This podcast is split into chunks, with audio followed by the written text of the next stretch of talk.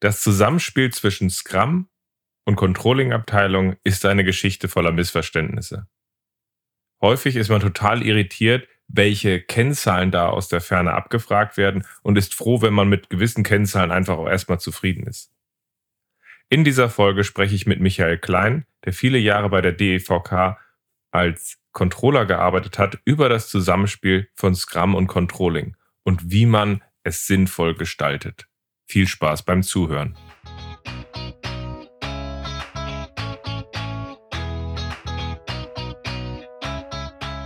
Scrum ist einfach zu verstehen. Die Krux liegt in der Anwendung für deine Zwecke in deinem Kontext. Der Podcast Scrum Meistern gibt dir dazu Tipps und Anregungen. Moin Moin, herzlich willkommen zu einer neuen Folge meinem Podcast Scrum Meistern. Ich bin sehr froh, dass der Michael heute da ist, weil wir reden über das Thema Scrum und Controlling. Schön, dass du da bist. Ja, hallo, freut mich sehr. Ich finde das ein spannendes Thema ähm, ähm, mit Controlling, weil es gibt so verschiedene Bereiche, mit denen sich so der typische Agilist sagt, die existieren, aber am liebsten blenden wir sie auch gerne mal aus, weil so einfach ist das immer gar nicht. Und Controlling ist, glaube ich, einer dieser Bereiche. Und ähm, ich glaube, der Michael kann mir da zumindest und euch auch dabei helfen, da so ein bisschen die Brücke zu schlagen und zusammen zu verstehen, was sind so, so die Punkte, wie wir das vielleicht auch gut zusammenbringen können und beiden Welten halt möglichst helfen können. Michael, magst du dich mal vorstellen und was dich mit dem Thema verbindet? Genau, gerne. Also, mein Name ist Michael Klein. Ne, ich bin 40 Jahre alt, arbeite ähm, bei der DVK äh, in Köln. Und ähm, ja, das ist ganz spannend, weil mich verbinden tatsächlich jetzt äh, aktuell beide Seiten. Ne? Also wie du gerade sagtest, äh, ob, ob du jetzt von meinem Input als Controller profitierst, äh, ich erhoffe mir tatsächlich auch ein kleines bisschen so äh, den, den Umkehrschluss. Denn meine Historie ist eigentlich folgende. Äh, ich habe die Ausbildung äh, bei der DVK gemacht habe dann äh, angefangen, äh, im Vertrieb bei uns zu arbeiten, habe dann da äh, berufsbegleitend äh, zweimal zwei Jahre studiert. Ähm, schlussendlich ähm, habe ich den Versicherungsbetriebswirt dann äh, als Titel erreicht. Und äh, so ziemlich genau mit Abschluss äh, des zweiten Studiums äh, habe ich dann die Möglichkeit bekommen, äh, bei uns äh, ins Konzerncontrolling zu wechseln. Und ähm, da habe ich dann von 2009 bis jetzt äh, erstes Quartal 2020 äh, elf Jahre äh, Controlling gemacht, ne? also das, das klassische Controlling. Und äh, dann bin ich äh, gewechselt innerhalb des Hauses, äh, weil wir gerade äh, einen Bereich aufgebaut haben, äh, der sich äh, mit allem beschäftigt, äh, was unsere Webseite betrifft. Ne? Und ähm, das ist halt äh, komplett neu im Aufbau. Und da brauchst du halt auch äh, eine Controlling-Komponente. Und äh, da habe ich mir gedacht, hast du richtig Lust drauf? Hab natürlich dann auch die Herausforderung gesehen und gewusst, okay, da gehst du jetzt wirklich, das war ja bekannt, in, in die agile Welt, in die agile Arbeitsweise äh, und wusste eben, okay, das wird eine der Herausforderungen, ne? das Controlling in die neue Welt zu bringen. Und ja, deshalb habe ich zu beiden Berührungspunkte. Das ist perfekt, weil tatsächlich genau das ist ja das, was wir besprechen wollen. Einerseits äh, auch einmal zu verstehen, worum geht's eigentlich im Controlling, als die wollen irgendwelche komischen Zahlen und keiner weiß warum, aber wenn wir sie gegeben haben, sind sie halt vielleicht auch glücklich und gehen hoffentlich erstmal weg. Hin zu, zu dem, dass es tatsächlich auch darum geht, eine Information hat ja auch ein äh, Informationsbedürfnis, damit umzugehen. Aber in dem Hinblick wäre es, glaube ich, ganz spannend. Magst du mal erklären, was ist denn eigentlich Controlling? Ja, ähm, da habe ich mir äh, tatsächlich äh, oder da schwirren mir zwei zwei Dinge im Kopf. Ne? Einmal die die äh, Literatur oder ne, das, was ich auch im Studium dann äh, oft auf auf Arbeitsblättern oder in, in Büchern bekommen habe. Und da ist mir halt wirklich hängen geblieben ähm, diese Themen äh, zielorientierte Planung, Informationsbereitstellung, Analyse und Control äh, und und Kontrolle äh, zur Steuerung des Unternehmens. Ne, das war so das Paket, ähm, wo viel drinne war wobei wir auch äh, wirklich oft äh, in den Studiengängen gehört haben, so eine einheitliche Definition wirst du ja gar nicht finden. Das kommt immer darauf an, äh, mit welchem Schwerpunkt du in einem bestimmten Bereich oder äh, ne, Unternehmen unterwegs bist. Aber das war so diese klassische Definition. Also fast so, wie wir das Problem haben im agilen Coaching, wo jeder sich seine macht und sauer ist, dass die anderen dem nicht folgen. Also perfekt. Das war ja, jetzt aber die. Du hast Gestaltungsspiel, du hast Gestaltungsspielraum, ne? Das ist die positive Sache. Aber auf LinkedIn in der Diskussion, was was ist, kommt das immer nicht ganz so raus. Aber das war jetzt die offizielle, nenne ich es mal, oder die, die, die aus den Büchern abgeleitet. Du hast ja, glaube ich, noch eine zweite, oder? Genau. Und das ist etwas, was mir halt wirklich äh, noch viel besser äh, im Kopf geblieben ist, ähm, weil als ich 2009 eben den Wechsel gemacht habe, das war für mich halt komplett neu. Ne? Also ich war noch relativ jung, äh, ne, ähm, kam aus einem vertriebslastigen Bereich und dann war diese Möglichkeit da.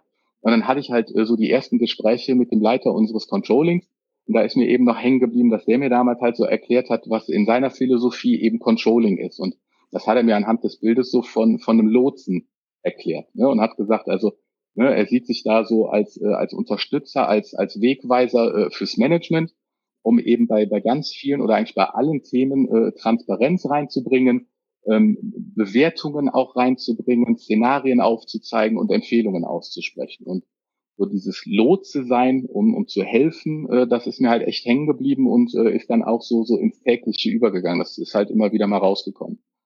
Also da hast du mich natürlich als, äh, als Hamburger hast du mich damit natürlich schon wieder mit. Ähm, so mit äh, Helmut Schmidt dann auch noch mit seiner Lotsmütze. Ähm, das ist eigentlich ein ganz cooles Bild. Ob das in der Praxis man zu diesem Anspruch immer ganz hinkommt, ist, glaube ich, nochmal ein anderer Punkt. Ich glaube, in Konzernen ist dabei, glaube ich, ganz viele Fliehkräfte, die da auf einem wirken. Aber ich glaube, das Spannende ja. wäre jetzt, dass wir aus diesen Definitionen heraus zusammen einmal sammeln, äh, was sind eigentlich Themen, die wir, die wir heute besprechen sollten, klären sollten, damit man so ein bisschen auch, auch gucken kann, ähm, wie man die Brücke schlagen kann, wie man beide Bereiche auch gut zusammenbringen kann. Also gerade auch dieser Punkt, wir haben irgendwie agile Teams oder agile Bereiche, die irgendwie anders, schräg, schräg, aus Controlling-Sicht wahrscheinlich komisch ticken und dann nicht mehr in die Schubladen reinpassen. Ähm, was, muss, was muss man da zu Controlling verstehen? Was sind die Fragen, die wir, die wir dort aufarbeiten müssen, damit das Zusammenspiel möglichst gut gelingt? Was denkst ja, du da? Super, ja, sehr gerne, weil wie gesagt, ne, das ist tatsächlich im Moment die Herausforderung.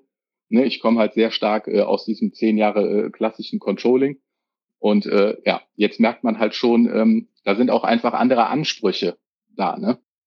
Also eine Frage, die wir haben, nehme ich gerade mit, äh, was sind die anderen Ansprüche? Was, was braucht quasi Controlling in Anführungszeichen? Und wo passt es vielleicht auch nicht mehr zusammen?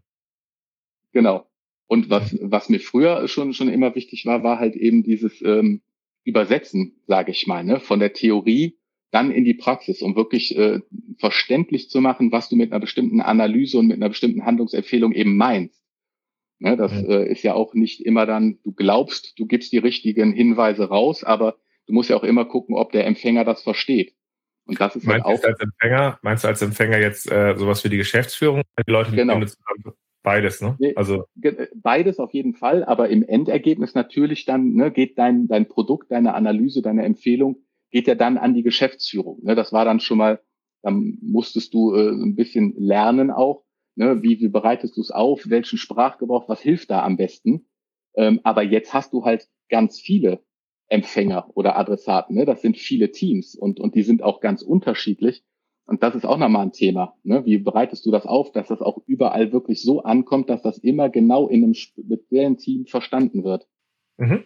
Also die Frage ist, wie bereitest du das auf, ähm, um halt mit diesen vielen, ähm, vielen Empfängern umzugehen? Mhm. Genau.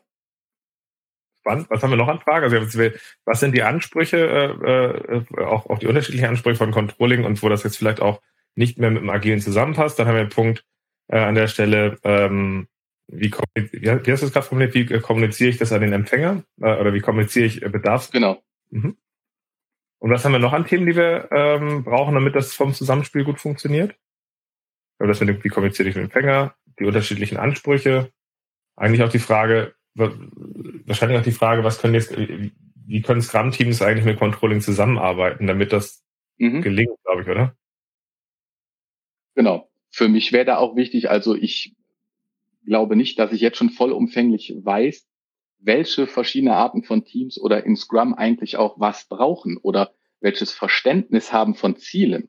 Ja, also ich sage mal, man kommt im klassischen Controlling ja stark, sage ich mal, aus, aus wirklich zahlenbasierten Fakten raus. Ne, und, und die sind auch immer starr oder relativ starr. Ähm, und in der agilen Welt gibt es ja mit Sicherheit auch äh, ganz andere Blickwinkel oder Ne, dann kommt jemand und sagt, aber mein Verständnis ist, unser Ziel in diesem agilen Team ist dies und das. Und dann musst du das ja wiederum erstmal aufnehmen und dann was, was draus machen, sage ich mal, ne? was hinterlegen, ja. wo du es messbar machen kannst und nachverfolgen kannst. Aber dann lass es doch so machen. Wir sprechen einmal kurz über diese unterschiedlichen Ansprüche, weil du bist ja jetzt quasi fast schon drin an der Stelle, auch diese Informationsbedürfnisse, wie, wie tickt da auch das Controlling und wie clashen da auch Sachen dann aufeinander. Lass das doch gleich als ersten Punkt aufarbeiten. Und dann gucken wir mal, ähm, ob es sich anbietet, eher darauf zu gehen, auf den Punkt, wie kommuniziere ich an den Empfänger. Ich glaube, das ist fast einfacher, das direkt danach auch schon, schon fast nochmal noch mal mit zu erklären, weil ich glaube, wir brauchen auch eine gewisse Wertschätzung von agilen Teams zu lernen. du willst in der Organisation in der richtigen Art und Weise wahrgenommen werden und wir wollen ja bewusst Konsequenzen in die Organisation mit reingeben und nicht, wie gebe ich Zahlen weg, dass er einfach wieder weg ist. Ähm, mhm. Ähm, an der Stelle und, und die Chance nutzen, wenn man das gut nutzt, dann kriegen wir es, kann man diese Kraft auch nutzen, wie die Sachen in der Kommunikation der Organisation ankommen. So gesehen wir das, glaube ich, den Punkt, als zweiten machen, und dann können wir überlegen, wie können wir in dieser Kommunikation Teams oder, oder agile Bereiche mit dem Controlling halt auch arbeiten, um das wirklich zu nutzen. Ja. Aber dann machen wir das auch mal weiter. Also was sind diese unterschiedlichen Ansprüche? Da warst du jetzt gerade drin und hast schon so ein bisschen erzählt. Controlling, da sind wir sehr, sehr zahlengetrieben. Also was ist so das Typische, was das Controlling aufbereitet? Und lass, lass uns den Teil glatt ziehen und danach gucken, wo sind die Agilen da komisch? ja, also äh, ja, tatsächlich. Ne? Äh, klassisches Controlling war halt wirklich ähm, äh, sehr, sehr zahlenbasiert. Ne? Also ich sag mal, ähm, das war nicht mein Schwerpunkt, aber ein Kollege hat da wirklich äh, Thema Kostenplanung gemacht. Ne? Da hast du halt wirklich, äh, ähm, da diskutierst du über, äh, über ein Zielbudget, ne? dann hast du ein, hast du ein Ist-Budget und da gehst du halt äh, wirklich sehr stark dann in, in die Zahlenebene rein und hast es dann aber wiederum ja auch einfach, da eine Messbarkeit zu hinterlegen. Ne? Das heißt, da machst du deine Ziel-Ist-Abgleiche äh, in, in bestimmten Intervallen und dann hast du das Thema äh, im Prinzip sauber abgedeckt. Ne, die, die Frage wäre, ob sich, äh, das klingt für mich schon fast wieder relativ äh, starr. Da wäre mhm. die Frage, ne, aber wo leistet das besonders Mehrwert? Wo ist, wo ist, wo ist das prädestiniert, dass einem diese Art des klassischen äh, Controllings, wo du sagst, wenn man auf einen Bereich X drauf guckt, da ist das halt einfach mustergültig der ideale Zustand, dass es uns wirklich einen Mehrwert bringt. Dafür war es eigentlich gedacht. Was wäre das so ein, was wäre da so ein Szenario? Ja, im Prinzip ähm, wüsste ich jetzt gar nicht, ob unbedingt dieser Vergleich äh, da ist, da macht ein Bereich mustergültig oder nicht. Also ich glaube, da Aber ist einfach um den Mehrwert nochmal so wirklich so auf den Punkt zu bringen. Ja, der Mehrwert ist ja dann, wenn du es äh, hoch aggregierst und dann eben äh, auf Unternehmensebene eben sagst, okay, äh, den erklärst du dann ja nicht mehr wirklich, wie im Detail jeder Bereich äh, mit seinen Kosten gerade liegt, sondern da aggregierst du ja hoch. Ja, und dann, dann weiß eben äh, die Geschäftsleitung, okay, wir haben äh, ne, bestimmte, bestimmte Zielwerte, ne, dann bildest du äh, Combined Ratios zum Beispiel da draus, ne, und ähm, dann, dann weißt du auf Unternehmensebene, äh, ob du noch, sage ich mal, äh, Luft für Investitionen hast oder ob du irgendwo äh, ein bisschen zurückgehen kannst. Das ist dann da so das Ziel. Ich glaube, das ist es vielleicht da in, in den agilen Teams ähm, nicht vordergründig. Also ne, ja. denen musst du ja auch das große Bild näher bringen, klar. Ja. Aber da ist es vielleicht dann zum Beispiel so ein Budgetthema äh, gar nicht primär, was du mit denen äh, in, in Sachen äh, Ziel-Ist-Abgleich durchgehst. Nee, aber ich finde es gerade nochmal ganz spannend zu sehen, weil wenn man sich vorstellt, wir sind irgendwie BioNTech und fahren jetzt plötzlich zum Beispiel, keine Ahnung, die Impfstoffproduktion hoch und haben dabei der Punkt dabei, haben wir ein bestimmtes Budget, egal ob jetzt selber oder vom Staat oder von irgendwelchen Investoren liegen, haben den Punkt aber, dass wir schnell hochskalieren wollen, brauchen jetzt so schnell wie möglich irgendwelche Fabriken zum Beispiel aufweisen wollen, kommen die Stückzahlen daraus, stimmt das von Einsatz der Mittel, dass wir da noch hinkommen an der Stelle, sind wir denn im Korridor drin? Und du halt einfach so ein riesiges Konstrukt hast. Das kann ja das sein, das kann eine Vertriebsorganisation sein, zu sagen, da will ich das dann aber dann wiederum noch mal aggregieren, damit so eine Art Cockpit entsteht, wo ich sage, läuft das jetzt im Rahmen oder wo müssen wir nachsteuern? Das ist im Grunde der Wert, der, der in so einer Situation entsteht, oder? Genau. Mhm. Ne, das war zum Beispiel dann auch äh, einer meiner Schwerpunkte äh, über die Jahre, weil so wie du das jetzt ähm, beschreibst, äh, ist das ja, ne, also ich, ich hoffe, ich erfülle jetzt alle formalen Ansprüche ans Projektmanagement auch, aber das ist ja wie ein Projekt. Ne, mhm. Und äh, nennen wir es Investitionsmaßnahmen. Aber genau das waren ja dann auch die Dinger, ne, die dann kamen. Ne? Was bedeutet das inhaltlich? Bis wohin kannst du was skalieren? Ne? Was bringt das dann mehr, wenn du nochmal über die Investitionsgrenze rausgehst? Also solche Fragen liefen bei uns unter, äh, äh, unter Wirtschaftlichkeitsbetrachtung. Ähm, und das war dann genau das, was du eben aufbereitet hast, ne? mit verschiedenen Szenarien, mit Handlungsempfehlungen. Okay macht Sinn. Das, was ich jetzt gerade ganz spannend finde, also der, der Hauptunterschied zwischen der Welt, über die wir gerade reden, ist so ein bisschen für mich, ähm, in der klassischen Welt haben wir sehr stark mit der Trennung von Denken und Handeln gearbeitet. Das heißt, wir haben zentrale Bereiche geschaffen, die das Denken und die Steuerung übernehmen und damit haben wir andere Bereiche, die dann ähm, letztendlich diese Richtlinien ausführen. Das ist der Kernpunkt für mich oder einer der Kernpunkte des agilen Arbeitens, der Handelnde denkt. Das ist ja das, das was du eben angedeutet hast. Dass wir im Grunde darüber reden, die brauchen auch Informationen, weil sie im Sinne der Organisation mitsteuern und mhm. letztendlich dann mit anderen immer auch wieder in die Verhandlung zu den Rahmenbedingungen gehen. Ähm, genau. Was macht es dann erstmal schwer, wenn jetzt ein Controller auf, auf diese Welt für dich trifft an der Stelle und wie verändert sich dann auch das Bild in der Zusammenarbeit? Ja, also für mich war es am Anfang äh, oder ne, so immer noch, weil es ist ja noch gar nicht so lange, wie ich jetzt in dieser neuen Welt unterwegs bin, auch ähm, total interessant, dass auch dieser Anspruch, äh, das bis nach ganz oben zu verstehen, ne, wo geht's hin, so so eine Vision zu kennen oder so, äh, dass das eben auch tatsächlich da ist. Ne? Also ich habe dann äh, gedacht, okay, klassisches Controlling ist das. Gibt es da eine Unterscheidung in der agilen Welt? Aber da zum Beispiel äh, scheint jetzt zumindest in den paar Erfahrungen, die ich da äh, gemacht habe, äh, scheint es da gar keine Unterscheidung zu geben, ne? weil, wie du das auch gerade sagtest, ne? also dieser Anspruch, auch ne, bis nach oben äh, sein, da mitzuwirken und einen Anteil geben zu können, der ist da. Ne? Das ist mhm. schon mal das eine. Und ähm, mhm. die Frage ist dann äh, tatsächlich, ähm, wo ich im Moment auch dran bin, wie du in die Teams gehst und mit denen in den Austausch gehst. Ne? Also äh, was genau macht ihr eigentlich in den Teams? Dann musst du halt ein Gefühl dafür kriegen, ähm, okay, was könnte denn dann ihr Ziel sein? Dann gibst du ein bisschen Input rein, fragst aber auch, was ist denn aus eurer Sicht so, so ein Ziel? Ne? Und in, in dem Prozess zum Beispiel bin ich jetzt gerade drinne, um da mhm. Verständnis zu kriegen, äh, dass man sich da eben tatsächlich dem dann annähern kann. Ne? Dann komme ich mit der, mit der klassischen Denke und könnte sagen, ja, so könnte man es machen, ne? Zielwerte setzen, Metrik aufbauen und so weiter. Und dann kriege ich aber halt auch was, äh, was entgegen. Und dann muss ich halt wieder gucken, äh, wie man das übereinander bringt. Ja, ich glaube, das ist, äh, äh, ich glaube, ein ganz spannender Punkt, jetzt, wenn wir über die Trennung von Denken und Handeln jetzt zum Beispiel drauf gucken, der Handelnde denkt, ist, glaube ich, in dem Bild, was du jetzt gerade beschreibst, ist, dieses drauf zugehen, das ist ja einerseits zu gucken, wie, wie krieg, können wir die anderen Informationen nutzen, da hingehen, aber ich glaube, wir müssen auch immer wieder drauf gucken, inwieweit ist ein Team dazu in der Lage, aktiv dabei mitzugestalten, diese Steuer, Steuerwerte zu liefern und zeigen, dass sie ihre Arbeit unter Kontrolle haben wo Sie mitdenken, aber auch wie daraus zum Beispiel sich dieses größere Bild ag äh, aggregieren kann an der Stelle, dass es in das andere reinfließt. Ich glaube, das ist so das Spannende, weil äh, ja. ich stelle mir jetzt eine klassische Organisation vor, das passiert häufiger als man denkt, wo dann Teams sagen, hey, pass mal auf, wir sind jetzt hier selbst organisiert, äh, du musst uns jetzt einfach mal vertrauen. Und ich glaube, der Punkt, den wir vielleicht mal klären müssen, ist, äh, und da kannst du vielleicht helfen, ist, welche Informationen erwartet eigentlich eine Geschäftsführung aus den Bereichen heraus, dass sie sagen, ja, das scheinen Sie mit dem Griff zu haben an der Stelle und ich fühle mich gut informiert. Hast du da so eine Idee, wie wir, wie wir da so ein bisschen, weil wir sagen können, das mit dem Selbstorganisiert können wir ja machen, aber wir müssen die schon, wo das, wo die Kohle herkommt, irgendwie so ein bisschen informieren an der Stelle. Habt ihr es unter Kontrolle? Ich kann ruhig schlafen. Also, was würdest du da ja. von denen erwarten?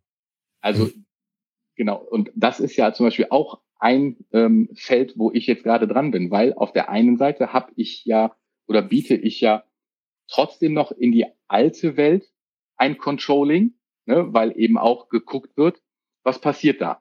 Ne, hat sich, äh, lohnt sich da der Mitteleinsatz? Ne, äh, was passiert, wenn wir vielleicht noch was draufgeben? Äh, was entwickelt sich da?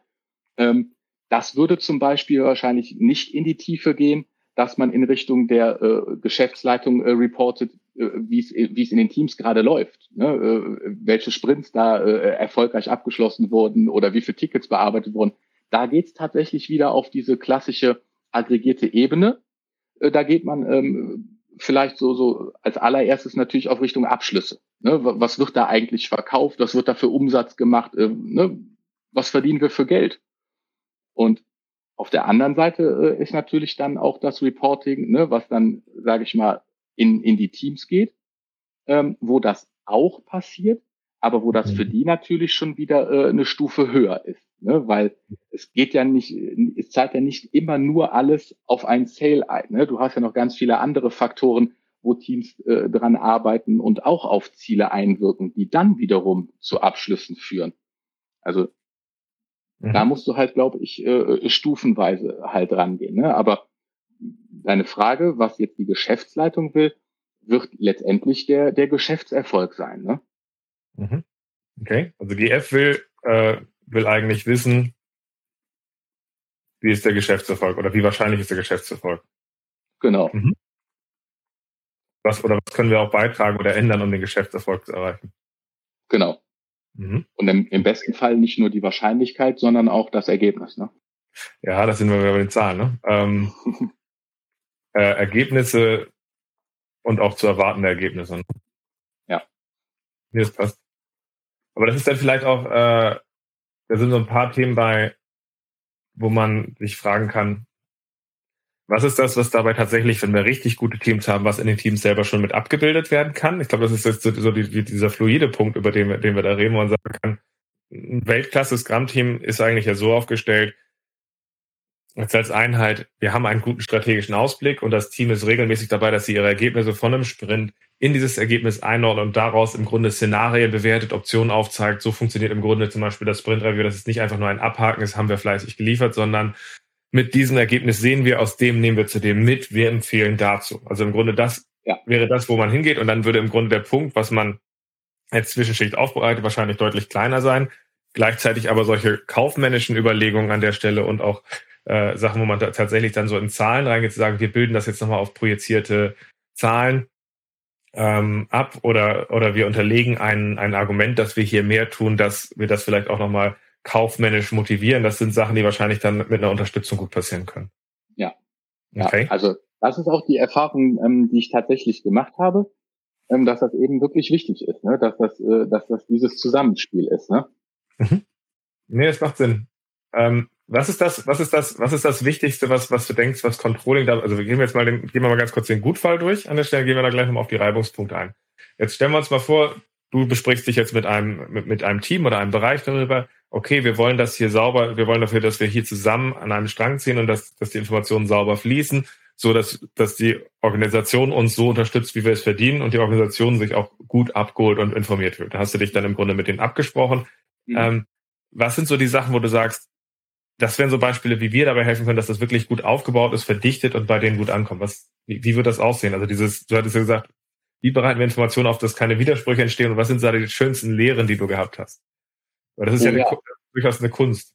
Ich, ich wollte gerade sagen, also ähm, ich habe jetzt gerade kurz mal überlegt, ich, ich könnte dir die, die Lösung noch gar nicht sagen, so zu 100 Prozent, weil ich mittendrin bin.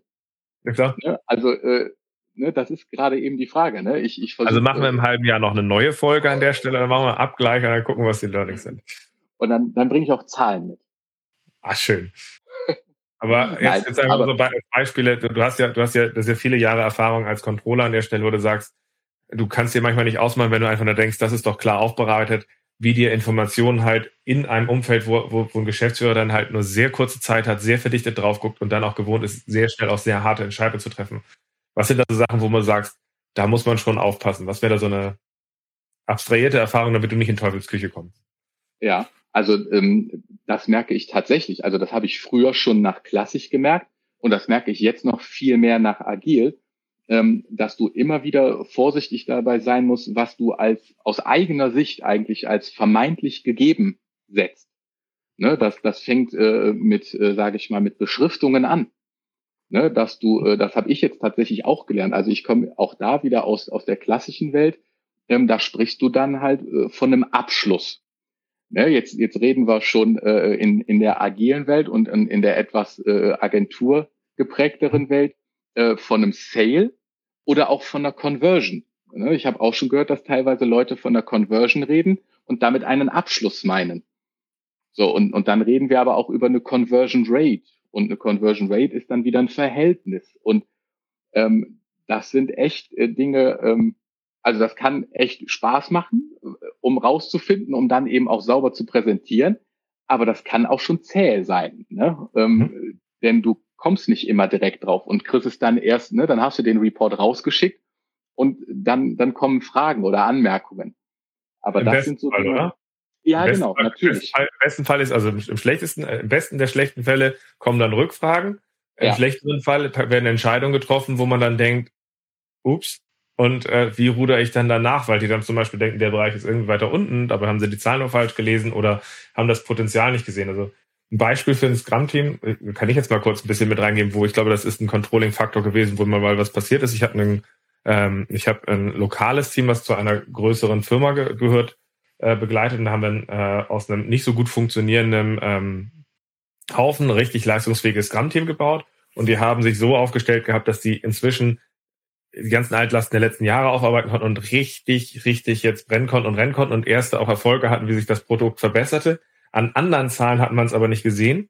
Mhm. Der Hauptkonzern saß woanders, hat verdichtete Zahlen gesehen, hat gesehen, dieses Produkt performt nicht und eigentlich im Grunde, wo wir auch, wo sie auch in mich investiert hat und das war wirklich einer meiner besten Fälle in 2011 oder was gewesen, haben die auf die Zahlen draufgeguckt und gesagt, ja, das müssen wir jetzt ja mal cutten. Und dann, dann hat dieses Team gesagt, wenn wir dieses Produkt cutten müssen, ist ja okay. Aber lasst die Leute, die hier jetzt wirklich eine Challenge sich vornehmen können, zusammen, haben sie gesagt, nee, das machen wir nicht. Ähm, dieses Produkt wird gecuttet und dieses äh, Team auch. Und dadurch, dass sie eh Kosten kürzen wollen, haben sie den Leuten dann gleich auch Abfindung ab angeboten. Und in dem Fall war es tatsächlich so, dass dann mit dem Abfindungspaket, was denen angeboten wurde, ähm, zwei Drittel des Teams gegangen sind. Und mhm. mit, mit dieser Möglichkeit, die sie dadurch kriegten, dann äh, mit einem Partner ein neues Produkt gebaut haben, in einem sehr angrenzenden Bereich, was die Lösung geschaffen hat, für die, die sie nicht durften.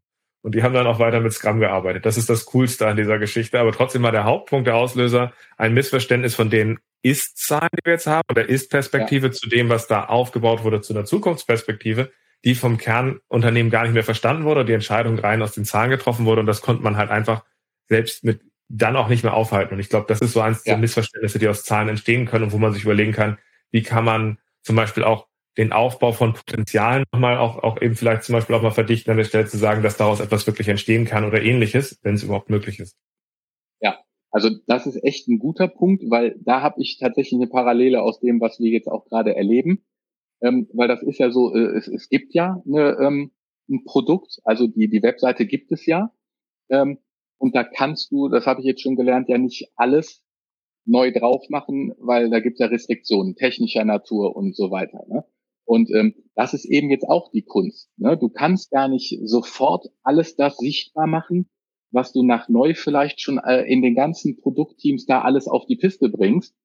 Ja, weil du eben noch das, das alte Produkt ja auch noch am Laufen hast. Und so siehst du vielleicht, ne, was du gerade auch sagtest, auf der aggregierten Ebene. Und, und wenn es dann halt wirklich diese eine KPI-Abschlüsse ist, da siehst du vielleicht im Moment noch gar nicht, die Riesenentwicklung ne? oder eine Steigerung von x 100 Prozent äh, und so weiter. Ähm, und da ist es aber halt auch, äh, sage ich mal, das Wichtige, dass du eben auch das Transparenz machst, was, was da, äh, sage ich mal, noch im Hintergrund passiert oder parallel passiert. Ne? Und äh, das sind halt unheimlich viele Punkte, ähm, wo ich auch gerade bin, die, die mal einzusammeln, um die dann darzustellen, um sie halt wiederum auch transparent äh, zu visualisieren. Ne? Dass man eben sieht, da ist das, das, das, das und das geschaffen worden führt aber beim Blick auf Sales oder Geschäftssteigerung noch nicht unmittelbar zu einer Auswirkung, sondern, und dann kannst du ja wieder ähm, mit einer Prognose kommen oder mit einer Wahrscheinlichkeit kommen und sagen, das tritt dann hm, ein. Hm. Jetzt macht Sinn. Und vor allem ist es, glaube ich, glaube ich, spannend, wenn man diese Informationen aufbereiten kann an der Stelle. Ich glaube, der spannende Punkt ist, es sind ganz viele Sachen, die halt nicht, man nicht gesprächsmäßig ist. Früher hat man einzelne Experten gehabt, die gesagt, vertraue mir, ich habe es unter im Griff ähm, was halt eben halt alleine nicht trägt an der Stelle. Ich glaube, wir haben ganz viele Bereiche, zum Beispiel auch ums äh, in agilen Teams drum, dass äh, zum Beispiel nicht funktionale Anforderungen oder, oder, oder verschiedene andere Rahmenbedingungen, die reingreifen, wenn man sagt, wenn wir das so setzen von dem Punkt dabei, ist das so, wenn wir es, wenn wir es weniger machen, können wir vielleicht andere, weniger Leute ansprechen. Aber es wäre günstiger. Und ich glaube, diese Sachen werden weggelassen oder es werden falsche Entscheidungen getroffen. Ähm, und dann werden daraus gesagt, das ist insgesamt zu teuer, deswegen treffen wir daraus die Schlussfolgerung. Ich glaube, das macht es auch echt schwer, äh, und ich glaube, man muss es dann sagen, was ist, was ist Geschäftserfolg und Prognosen vom Geschäftserfolg? Was sind aber auch vielleicht auch Rahmenbedingungen, Entscheidungen, die man transparent machen muss? Genau. Wie, wie stark siehst du Controlling damit drin? Weil ich habe mit zum Beispiel einem Architekten das Gespräch vor einiger Zeit geführt und so ein bisschen angefangen, dass wir eigentlich sagen müssen, wir brauchen so einen, wie, wie bauen wir einen rituellen Dialog auf zu diesen nicht funktionalen Sachen? Inwieweit spielen solche, solche Aspekte dann mit rein, dass man sie transparent macht? Ähm, wie könnte das sowas aussehen? Also zuallererst mal ist für mich im Moment noch äh, eine große Herausforderung. Ähm, ich komme aus dem klassischen Controlling und mhm. ähm, äh, beginne gerade erst, sage ich mal, diese Methodiken äh, in Richtung agiles Controlling ne, mal anzugucken, äh, um auch da eben zu wissen, okay, äh, Bild, sprichst du vielleicht die falsche Sprache? Also ich sag mal, ne, Controlling machst du in klassisch und, und in agil. Aber so wie du es dann eben klassisch machst, versteht es eben vielleicht dann das agile Team nicht. So, und da ist jetzt äh, zum Beispiel auch im Moment, ähm, äh, teste ich mich so ein bisschen ran. Ne, ähm, was macht man? Äh, spricht man über Kennzahlen? Spricht man über OKRs? Äh, spricht man über, äh, ne, habe jetzt schon gehört, äh, Midterm Goals? Ähm, da ist halt auch die Riesenfrage, was hilft? Ne? Und, und deshalb ähm, finde ich es eigentlich äh, im Moment äh, am, am sinnvollsten, erstmal rumzuhören, äh, dass du über gewisse Inhalte sprichst, auf denen du Ziele setzt. Und dann baust du hoffentlich ein Konstrukt, wo es dann auch messbar ist. Wie du es mhm. äh, am Ende dann äh, bezeichnest, ist äh, vielleicht zweitrangig. Ich würde vielleicht noch was ergänzen, was du gerade machst, weil du gesagt hast, du hoffst ja auch so ein paar Sachen mitzunehmen, so als Ideen. Ich glaube, oh ja. wo, du, wo du ungemein, äh, die Frage ist, wo, wo, wo bringst du etwas ein, was die anderen nicht haben? Und ich glaube, dass wo du helfen kannst, ist vielleicht nicht zu sagen, ich höre zu, das was machen, machen nämlich viele. Und es ist auch gut zuzuhören, aber ich glaube, auf der anderen Seite auch schon mal zu formulieren, wir haben um uns, also das, wenn du zusammenfasst, wir haben um uns drum eine Organisation, das ist ein Fakt. Und diese mhm. möchte Informationen haben. Wenn wir sie ihnen nicht geben, mutmaßt sie und holt sie sich anders. Ja. Ähm, wenn wir sie ihnen geben, haben wir es unter Kontrolle. Für mich ist es wichtig, dass, dass üblicherweise der, der Konzern von uns erwartet, das, das, das, das. So dass sie uns vielleicht auch unterstützen bei den Themen oder zumindest in unserem Sinne agieren oder wir zusammen vielleicht auch härtere Entscheidungen treffen. Und jetzt ist der Punkt dabei, dass bei diesem Zuhören du vielleicht auch fragst, zu diesem Informationsbedarf der Organisation, was könnt ihr mir anbieten? Genau. Äh, wie also, arbeiten wir das zusammen auf? Genau. So und, und das, das ist tatsächlich, äh, das passt sogar zu dem, wo wir gerade so mittendrin sind. Ne? Also wir haben mehrere Steps tatsächlich gemacht. Ne? Wir haben Workshops gemacht äh, und haben den Teams äh, die, die Unternehmensstrategie äh, gezeigt. Ne? Wir haben in den Teams äh, einzelne Ziele-Workshops gemacht. Äh, ne? Wir haben, wie du gerade schon sagtest, ne? wir haben die mhm. Rahmenbedingungen genannt. Ähm, weil natürlich gibt es auch äh, aus der klassischen Welt heraus ein Business Case äh, für das, was da jetzt gemacht wird. Ne, das trage ich halt auch äh, mit da rein, weil ich halt ne, in Anführungszeichen übersetzen oder äh, hoffentlich äh, gut zeigen kann. Ne, das, das haben wir alles reingespielt äh, und, und jetzt äh, sind wir halt dabei äh, zu gucken, ne, was man daraus machen kann, was, was vielleicht die Teams auch dazu zurückspielen und sagen, ah, okay, verstehe ich, verstehe ich nicht. Mhm. Also quasi vom Informationsbedarf zum gemeinsamen Austausch. Ähm. Genau. Und ich glaube, das ist dann tatsächlich das Spannende, was wirklich gutes Controlling in einer agilen Organisation auszeichnen soll, dass man sagt, ich versuche das jetzt zusammenzutragen an der Stelle, weil entweder wir handeln proaktiv oder es wird mit uns gehandelt. Ja. Ähm, das ist der, der eine Punkt. Ich glaube, da kann man auch gucken, was sind die passgenauen Sachen dabei, damit zu arbeiten.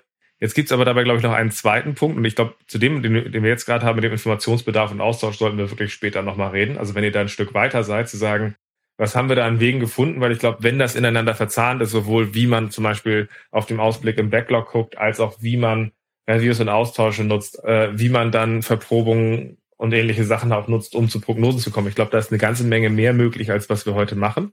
Und ich glaube, es ist auch deutlich leichter möglich, als wir es heute machen. Mhm. Was ich aber auch sehe, ist eine riesige Gefahr von Missverständnissen auf Basis von Zahlen und Kollateralschäden. Das heißt zum Beispiel, wenn du drauf guckst auf Zahlen und das Sachen auf Zahlen verdichtest, ist einer der Punkte dabei. Ich habe gerade hier so ein bisschen rumgeguckt in meinem Zimmer, ob ich das eine Buch jetzt schnell gegriffen kriege. Weil rechts und links von mir sind so Bücherregale. Es gibt ein Buch von Austin, heißt der, das heißt äh, Managing Measurement und Performance oder sowas. Ich werde das nochmal die Shownotes verlinken. Und in dem Buch ist ein bisschen trocken geschrieben, haben sie relativ schön so diese Zwiespalte aufgearbeitet. Zum Beispiel, du misst und bewertest äh, einen Bereich, der irgendwie Einstellungen macht. Misst du sie an Anzahl der Gespräche äh, oder misst du sie an Anzahl erfolgreicher Abschlüsse? Misst du sie an dem, wie die Leute darauf wirken? Und wenn du plötzlich das eine besonders in den Vordergrund stellst, hast du das Problem, dass du plötzlich ganz viele Leute eingestellt hast und die sind alle Nulpen. Aber mhm. die Ampel ist grün. Mhm. Um, und wir müssen an einigen ja. Stellen auch aufpassen an der Stelle, wie wählen wir die richtigen Zahlen aus? Wie gucken wir zu dem, dass keine Missverständnisse entstehen?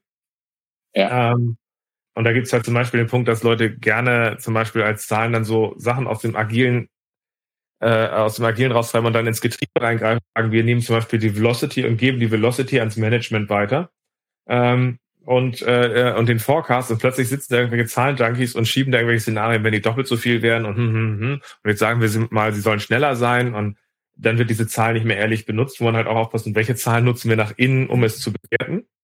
Ja. Und welche Sachen geben wir jetzt nach außen? Und wo haben wir genau. die Gefahr von, von Dysfunktion? Ich glaube, das ist ein ganz wichtiger Punkt, wo man drauf gucken kann. Das fand ich halt in diesem Buch von Austin ähm, zwar nicht so eloquent, aber es war das Einzige, was ich bisher gefunden habe, was den überhaupt mal vernünftig aufarbeitet. Ja, aber das ist der Punkt, ne, den du eben auch genannt hast, den, den ich total wichtig finde. Ähm, alles das, was du selber steuerst, also was gebe ich wohin raus, mit welcher Erklärung, hilft dir ja. Mhm. Alles, was du äh, entweder nicht rausgibst und was dann einfach rein interpretiert wird, oder auch das, was du halt ja unverständlich rausgibst. Ne? Das ist natürlich dann äh, vielleicht nicht immer vorhersehbar, weil äh, du gibst es ja nicht bewusst unverständlich raus, aber das ist halt äh, die große Kunst, ne? dass du möglichst selber entscheidest, wo gebe ich was hin und das gebe ich auch bestmöglich visualisiert oder eben auch erläutert raus. Mhm. Wo wir gerade so ein bisschen reden und ich so ein paar Sachen, die du gerade relativ schön bei mir, mir triggerst, weil letztlich hast du ja gesagt, sprechen wir über KPIs, OKRs oder Midterm Goals und tatsächlich Namen sind für mich Schall und Rauch, die Dysfunktion dahinter meistens äh, systemimmanent. Was ich meistens mache, wenn ich äh, mit Teams versuche daran zu arbeiten, wenn ich mit Bereichen daran arbeite, äh, zu KPIs zu kommen und sagen, wie sollen wir das machen, ist mein Weg, dass ich das Gefühl habe, dass viele Leute vergessen haben, dass KPIs nicht ein Wort sind, sondern drei. Nämlich mhm. Key Performance Indicator. Und wenn ich mit äh, Leuten darüber rede, was wir kommunizieren wollen, ist, dass die Leute eigentlich bei, äh, bei diesen KPIs ja am Ende wissen wollen, haben wir es, haben wir es unter Kontrolle? Wie entwickelt sich das? Oder ist es in irgendeinem Bereich, wo wir nachsteuern müssen? Und deswegen teile ich diese drei Worte auf in eine Übung, die nenne ich äh, Performance Indicator Key. Okay. Das heißt, ich frage am Anfang, wenn wir Performance reden, dann erzählt mir doch mal, was gut wäre von der Entwicklung her oder was so schlecht wäre auf das eine Verhalten, was ihr sehen wollt an der Stelle. Wir brainstormen einfach einmal hin an der Stelle, wie würde denn das aussehen? Dein mhm. Indicator ist, was sind denn Zahlen, die uns dafür einen Anhalt geben könnte? Also zum Beispiel, wo mhm. müsste was für ein Häufungspunkt sein, was müsste sich wie verändert haben, welche Durchlaufzeit müsste sich geändert haben in irgendeiner Art und Weise, um, um, um was, was zu haben, aber halt eben bewusst als Anhaltspunkt benannt. Und da mhm. sammelt man dann, welche Anhaltspunkte, äh, welche, welche, welchen Indikatoren können wir als Anhaltspunkte zu benutzen, um das dann halt im dritten Schritt dieser Übung zu nehmen. Key, was sind die wesentlichen, die wir als Anhalt zu der Performance nehmen können? Mhm. Und damit kannst du dann halt ins Workshop noch reingehen bei den Informationsbedürfnissen, die du hast und kannst erstmal reingehen. Am Ende wollen wir, ist die Erwartung, dass wir träumen davon, dass das ist, aber wenn sowas ist, müssen wir nachsteuern. Was kann uns dazu etwas zeigen? Welche sind die wesentlichen? Und das funktioniert für mich tatsächlich ganz gut. Okay. Ja, das probiere ich wirklich mal aus. Und ich bin auch beruhigt, äh, dass du gesagt hast, äh, für dich sind auch dann äh, die Bezeichnungen eher Schall und Rauch. Eine, eine schöne Bestätigung für ein Bauchgefühl, was ich irgendwie hatte die meisten Teams haben nicht verstanden, was OKRs sind, um es mal ganz klar zu sagen. Die meisten verstehen nicht, was Objectives and Key Results sind, weil Objective and Key Results, jetzt machen wir ein bisschen polemische Sachen, das unterhält die Leute mal da draußen gut. Objective and Key Results sind von der Intention her fast deckungsgleich zu dem, was früher Management bei Objective war.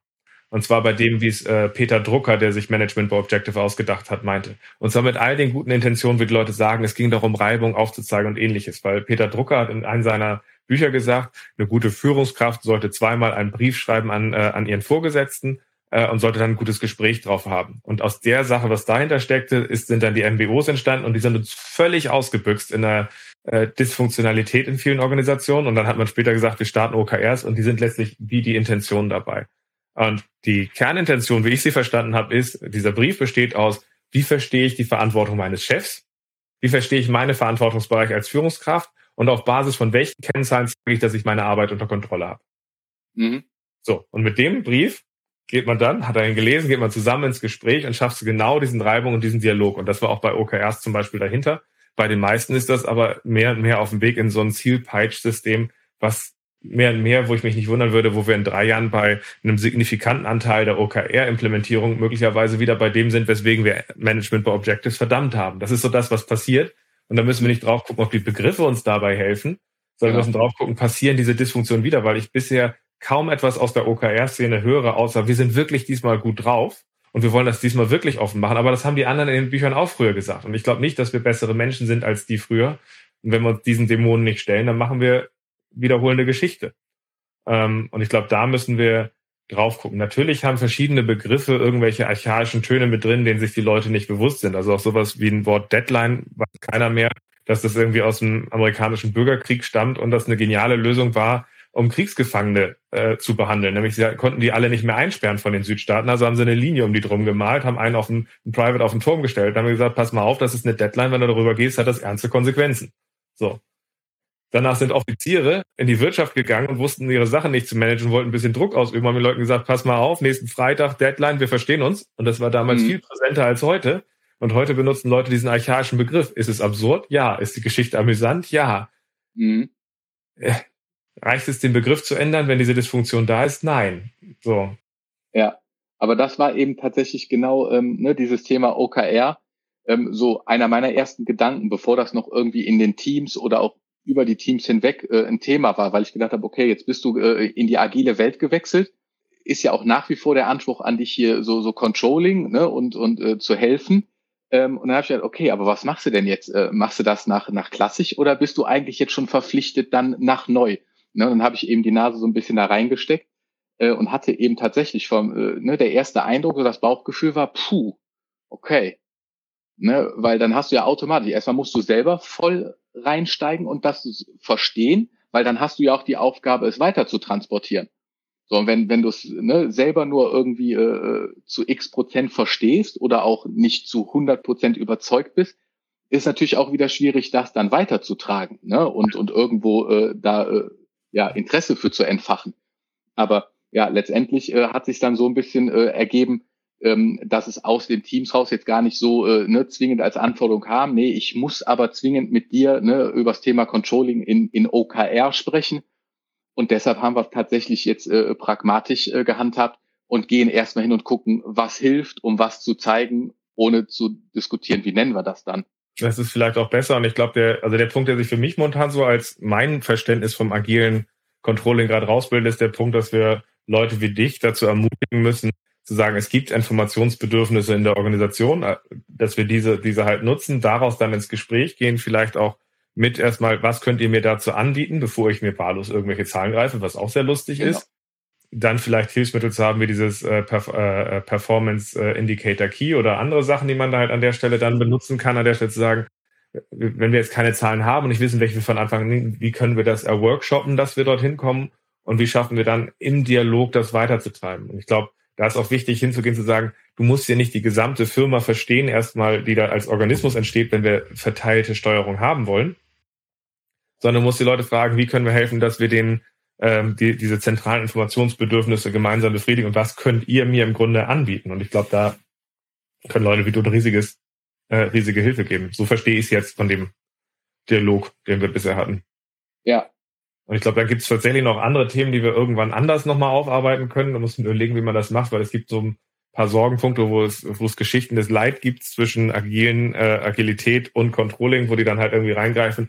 Ich hätte jetzt gern, dass die Stunden so aufgeschrieben werden und dass das und ich würde das dann mit Storypoints umrechnen. Ich glaube, die Sachen lassen wir heute raus, weil ich finde das jetzt erstmal ein rundes Bild, was wir haben, äh, von dem, was wir zusammen hier äh, erquatscht haben. Für mich wäre eher nochmal so zum Abschluss so, so ist interessant zu hören, was ist so dein Appell an andere Controller oder an andere agile Teams, wenn sie mit Controlling zusammen äh, zusammenarbeiten sagst oder so, so ein Tipp, äh, wo du äh, sagen würdest, das würdest du den Leuten noch mitgeben und ich glaube, dann machen wir ähm, den Sack jetzt auch einfach schon mal zu von dem, was wir haben, weil ich glaube, so ist es erstmal rund. Ja, also ähm, jetzt auch nach meiner Erfahrung, ähm, wenn ich das früher gewusst hätte, wäre ich äh, äh ein bisschen lockerer auch dran gegangen. Also man, man braucht da nicht so, so sage ich mal, verkrampft oder äh, Druck zu haben ähm, dass man es eben zwingend das eine übers andere drüber kriegen muss. Ne? Also äh, ich habe die echt gute Erfahrung gemacht und, und das läuft jetzt auch immer besser, dass du es halt locker übereinander bringen kannst. Ne? Also du gibst äh, deinen Input äh, aus der klassischen Welt, holst dir ein bisschen äh, ne, das äh, aus, aus der agilen Welt ähm, und führst das zusammen, ohne dass da irgendwie so, so, ein, so ein starres äh, Korsett ist, ne? dass du sagst, ah, wir müssen aber jetzt zwingend so reporten, jetzt müsst ihr gucken, wie ihr eure Sachen da reinbekommt. Ne? Und, und das Ganze dann eben nicht äh, auch, sage ich mal, ne, was ich auch am Anfang gedacht habe, boah, jetzt musst du es aber zwingend, weil du bist in der agilen Welt, du musst es jetzt mit OKRs messen, äh, geht ja gar nicht anders.